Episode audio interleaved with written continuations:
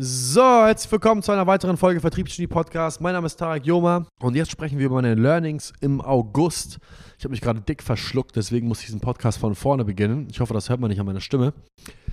Ja, der August war ein 1 Million Euro Monat für unseren hausinternen Bulldozer Alex. Wir haben den Monat abgeschlossen mit knapp über einer Million Euro, wovon 986.000 Euro nur aus dem Vertriebsteam von Alexander Akopian kam, wo Paul Meyer und Yashika Lutra dazugehören. Ich bin super stolz auf dieses Team. Die sind echt genial. Geile Arbeit. Zum einen bin ich stolz, zum anderen bin ich sauer, weil ich ganz genau weiß, da kommen wir auch zum, zum ersten Learning, dass ein Paul Meyer erst in den letzten sieben Tagen richtig angefangen hat, ihm der Arsch auf Grundeis zu gehen und er realisiert hat, holy shit, ich kann hier den fucking 250er raushauen, was er dann am Ende gemacht hat.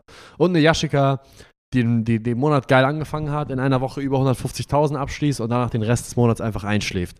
Das sind die Learnings, die ich hatte, wie unterschiedlich Vertriebsmitarbeiter selber ticken. Die eine setzt einen drauf, haut richtig einen raus in den ersten anderthalb Wochen, legt richtig vor und ähm, wird dann gemütlich den Rest der Woche, beziehungsweise den Rest des Monats. Und der andere merkt erst eine Woche vor Monatsende, dass er dann doch ja eine großartige Leistung erbringen kann. Long story short, es ist wieder das Thema Individualität und wie unterschiedlich die Menschen sind, die bei uns arbeiten. Viele, die uns ja verfolgen und kennen und sehen und auch die Unternehmenskultur mal hier vor Ort erlebt haben, diesen Sales Hacks Zauber, diese Sales Hacks Energie, werden sagen, dass sehr viele von unseren Menschen von einem Schlag sind. Wir sind auch grundsätzlich von einem Schlag, nämlich dass wir eine gemeinsame Mission haben, gemeinsame Werte haben. Aber die Ausprägungen der Charakterzüge sind so unterschiedlich und darauf bin ich sehr stolz, dass wir geschafft haben, eine Kultur und eine Basis zu schaffen für Menschen mit verschiedenen Charaktereigenschaften, die trotzdem gemeinsam einer Mission nachgehen und Großartiges erreichen. Eines der wichtigsten Learnings für mich aus unserem 1 Million Euro Monat ist, dass sich ab einer bestimmten Teamgröße Dynamiken verändern. Wir hatten ja diesen Monat, waren wir insgesamt zehn Tage mit dem gesamten Team, mit insgesamt 18 Mitarbeitern auf Mallorca. Und diese Tradition begann äh, das letzte Jahr im Mai 2021. Da waren wir das erste Mal mit einem Team von gerade mal, ich glaube, 10 oder 12 Personen auf Mallorca, inklusive der Geschäftsführung. Diesmal waren wir, glaube ich, 18 Leute, beziehungsweise 2021 inklusive Geschäftsführung. Und da gab es große, große Unterschiede in der Teamdynamik und der Art und Weise, wie Aktivitäten geplant werden sollten. Letztes Jahr zum Beispiel war es super einfach für das gesamte Team, was da war, von 10, 12 Personen, einer Aktivität nachzugehen und es gemeinsam zu machen und eigentlich den gesamten Tag zusammen zu verbringen. Ab einer Größe von 15, 20 Personen ist es ein Ding der Unmöglichkeit, den Geschmack von jedem Einzelnen richtig zu treffen, dafür zu sorgen, dass jeder Einzelne befriedigt ist in der Auswahl der Aktivität. Dem einen tut der Arsch weh, der muss dann zur Apotheke, der andere hat dann doch keinen Hunger, weil er schon vorher gegessen hat. Der eine möchte dann doch lieber an Strand anstatt an Pool, dann dies und das. Das heißt, es haben sich Grüppchen gebildet.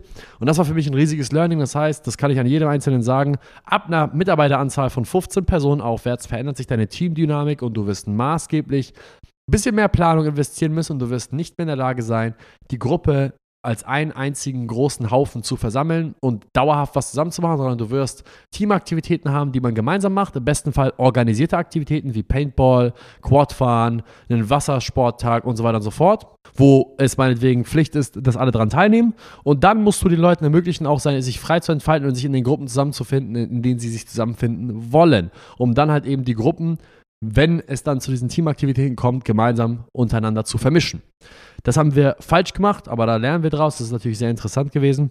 Ein weiteres Learning, was ich abgeben kann, ist, dass Branding und Marketing ein Riesending ist. Wir haben immer wieder mehr Kunden bei uns hier begrüßt, im August waren mehr als 50 Kunden vor Ort bei uns für die Bootcamp-Wochen, für die Workshops, für die Seminare, hier bei uns vor Ort in Hamburg in den Räumlichkeiten. Und das, obwohl wir zehn Tage vom August nicht mal vor Ort waren. Und da war es erschreckend, beziehungsweise aber auch sehr erkenntnisreich, mal zu hören, aus welchen Gründen und Motivationen unsere Kunden gekauft haben und wie unsere Außendarstellung wahrgenommen worden ist. Und es ist immer wieder schön zu sehen, wie die Dinge, beziehungsweise die Gründe, weshalb Kunden bei dir kaufen, sehr oft stark davon abweichen von den Gründen, die du eigentlich nennen würdest für Vorzüge in deinem Unternehmen. Es ist immer wieder beachtlich, dass man manchmal den Wald vor lauter Bäumen nicht sieht und man immer jemanden braucht, der von außen auf dein Unternehmen schaut. Ein weiteres Ding, welches mich sehr fasziniert hat, ist, wir haben unsere Feedback-Loop gehabt in, innerhalb, unseres, ähm, innerhalb unserer Malerreise. Das heißt, wir hatten Feedback-Gespräche mit jedem einzelnen Mitarbeiter Und da war es auch sehr, sehr beeindruckend zu sehen, wie viele unserer Mitarbeiter auch viele verschiedene Meinungen hatten zu der wahrgenommenen Teamdynamik, zu den wahrgenommenen Problemen, zum Feedback. Dinge, die für den einen genial waren, waren genau die Dinge, die der andere kritisiert hat. Der eine hat die Teamdynamik mit 10 bewertet, wohingegen der andere gesagt hat, ey, es ist viel, viel schlechter geworden, es ist nur noch eine 6,5. Das war das Niedrigste, was wir hatten. Overall waren alle sehr, sehr positiv zufrieden, aber es war echt lustig, wie man einfach keine Gemeinsamkeiten finden konnte. Der eine, der das richtig gut fand, fand, da fand der andere das richtig scheiße. Und das hat sich auch verändert. Früher war es einfach viel homogener und man wächst, man, man, man wird immer größer, es wird immer etwas unpersönlicher, man muss sich immer mehr Mühe geben, die Persönlichkeiten zusammenzubringen, dafür zu sorgen, dass die Leute sich wohlfühlen. Aber ist ein kontinuierlicher Effort und solange die Kommunikation der Ziele und Visionen immer wieder und wieder und wieder und wieder wiederholt wird, ist man in der Lage, trotzdem noch eine Teamdynamik äh, beizubehalten, die positiv ist. Ja, Weitere Learnings aus dem August kann ich eigentlich nicht mehr mitteilen. Wie gesagt, das war das Thema der wandelnden Teamdynamik. Was passiert, wenn du eine bestimmte Mitarbeiteranzahl durchbrichst? Dem Umgang mit den verschiedensten Menschen und der wahrgenommenen Markenwahrnehmung von Sales Hacks, die ja doch von Kunde zu Kunde sehr unterschiedlich war. Ja, das runden wir dann das Ganze ab.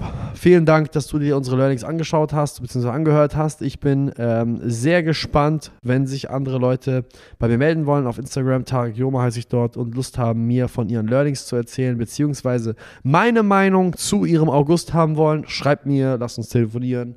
Ich schaue mir gerne Unternehmen an, besonders wenn ihr an dem Punkt seid, wo ihr bereits Mitarbeiter habt, aber noch nicht das Maximum aus diesen Mitarbeitern rausholen könnt, beziehungsweise damit struggelt.